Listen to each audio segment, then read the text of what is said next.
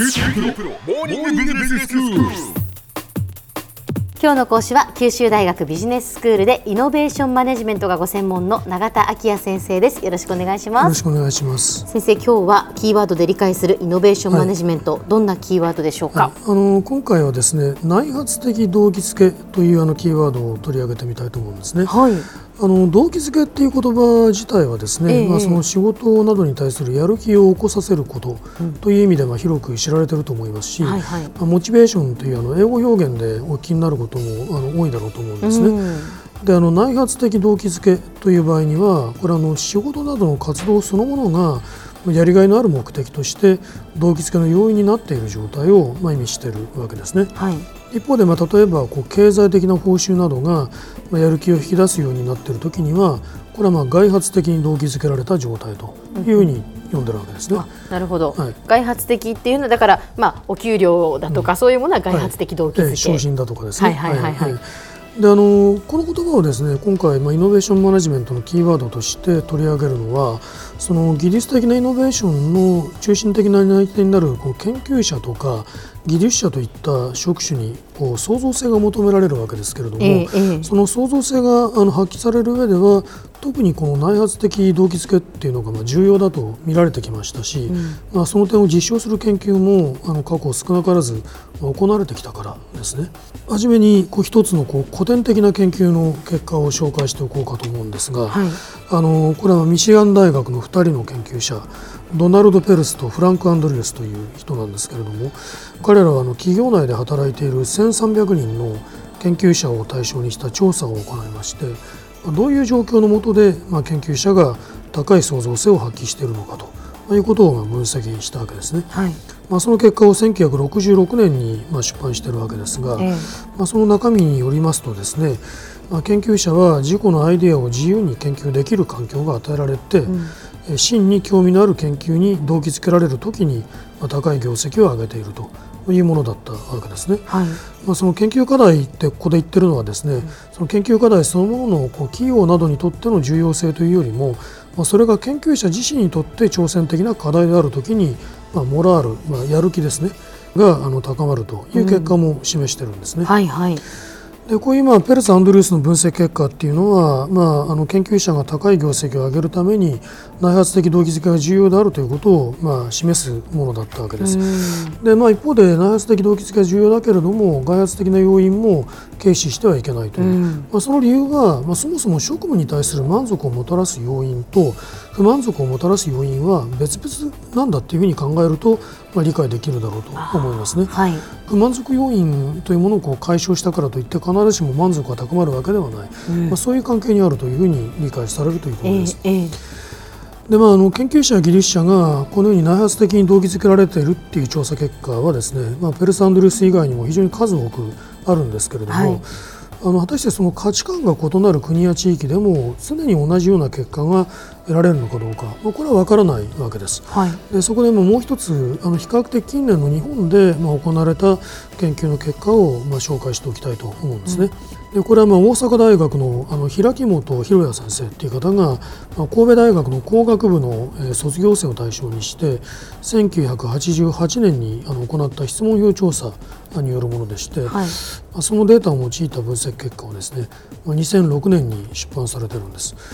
でその結果を見てみますと、あの内発的動機づけの重要性を指摘してきた従来の研究結果とはあのかなりまあ異なるものでした。あそうですか、はいでまあ、あの平木本教授のこう調査ではですね技術者の職種っていうのを研究技術者と開発技術者にこう分ける、えーということを行っているんですけれども、ええーその研究技術者の場合には外圧的なモチベーターとして経済的な報酬が望まれている、それからあの開発技術者の方では、まあ、やはり外圧的モチベーターが重要で昇進の機会が重視されていると。えーそういうことがあの報告されてるんですね。ということはですよ、ええ。その日本の研究者、研究技術者開発技術者、はい。それぞれでもその外発的要因に動機づけられていると。ええ、そういう規則的ににあの結論付けていいのかどうかはちょっとあの慎重に考えてみる必要があると私は思ってるんですね。はいはいその内圧的要因と外圧的要因っていうのはそれぞれその影響力の強さに違いはあってもですねまあ、そもそもこのあれかこれかっていうこう大体的な関係にあるわけではないと思うんですね。ですから、まあ、あのそもそもあのペース・アンドリュースは内発的動機付けの重要性を指摘しましたけれどもその一方で、まあ、金銭的報酬なども経営すべきではないということを述べているわけですね。でまたあの平木本教授の研究においてもですねその業績の高い技術者についてみると事務系職員との相対的な昇進や給与の高さがモチベーションに強い影響を与えていると。そういう分析結果があるということを紹介しておりますけれども、えー、さてその上でこの業績の高い技術者っていうのはもうすでにそもそも十分仕事にやりがいを感じているので内発的に動機づけられているんではないかという解釈をまあ、加えているんですね。はいはい、まあ、その上であのさらにあの他の職種との、まあ、相対的なあの外発的モチベーターの強度をですね、うん、あの重視するような傾向が出てきてるんではないかと、まあ、いうことかと思いますね、まあ、あくまでもだから内発的動機づけというのはあるという前提だということですね、えそうですね。そういう解釈が行われているわけですね。えあの調査結果はちょっと慎重にこれからの解釈してですね実際のあのマネジリアルなあの方法に、えー、していく必要があると思うんですけれども特にこの動機づけに関する従来の研究の中にはですねその経済的な報酬を与えるということがかえって内発的な動機づけを低下させるっていうことを、まあ、実験的に示したものもあるんですね。うん、同じようなこう作業をあの複数のこうグループにやってもらう。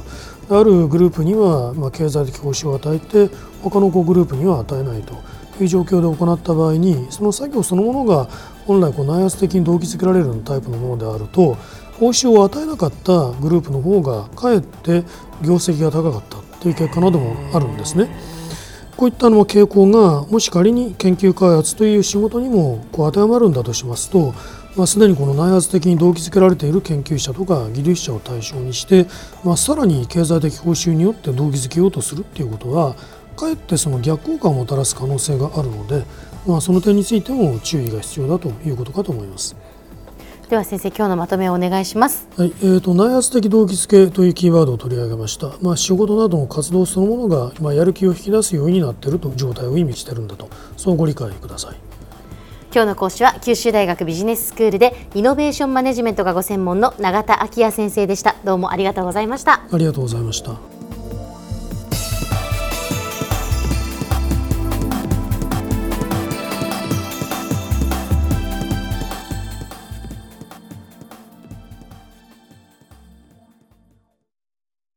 QT プロは通信ネットワーク、セキュリティ、クラウドなど QT ネットがお届けする ICT サービスです九州中に展開した光ファイバー網を基盤に一番身近なビジネスパートナーとして九州の企業自治体の皆様をサポートします。詳しくは QT プロで検索を。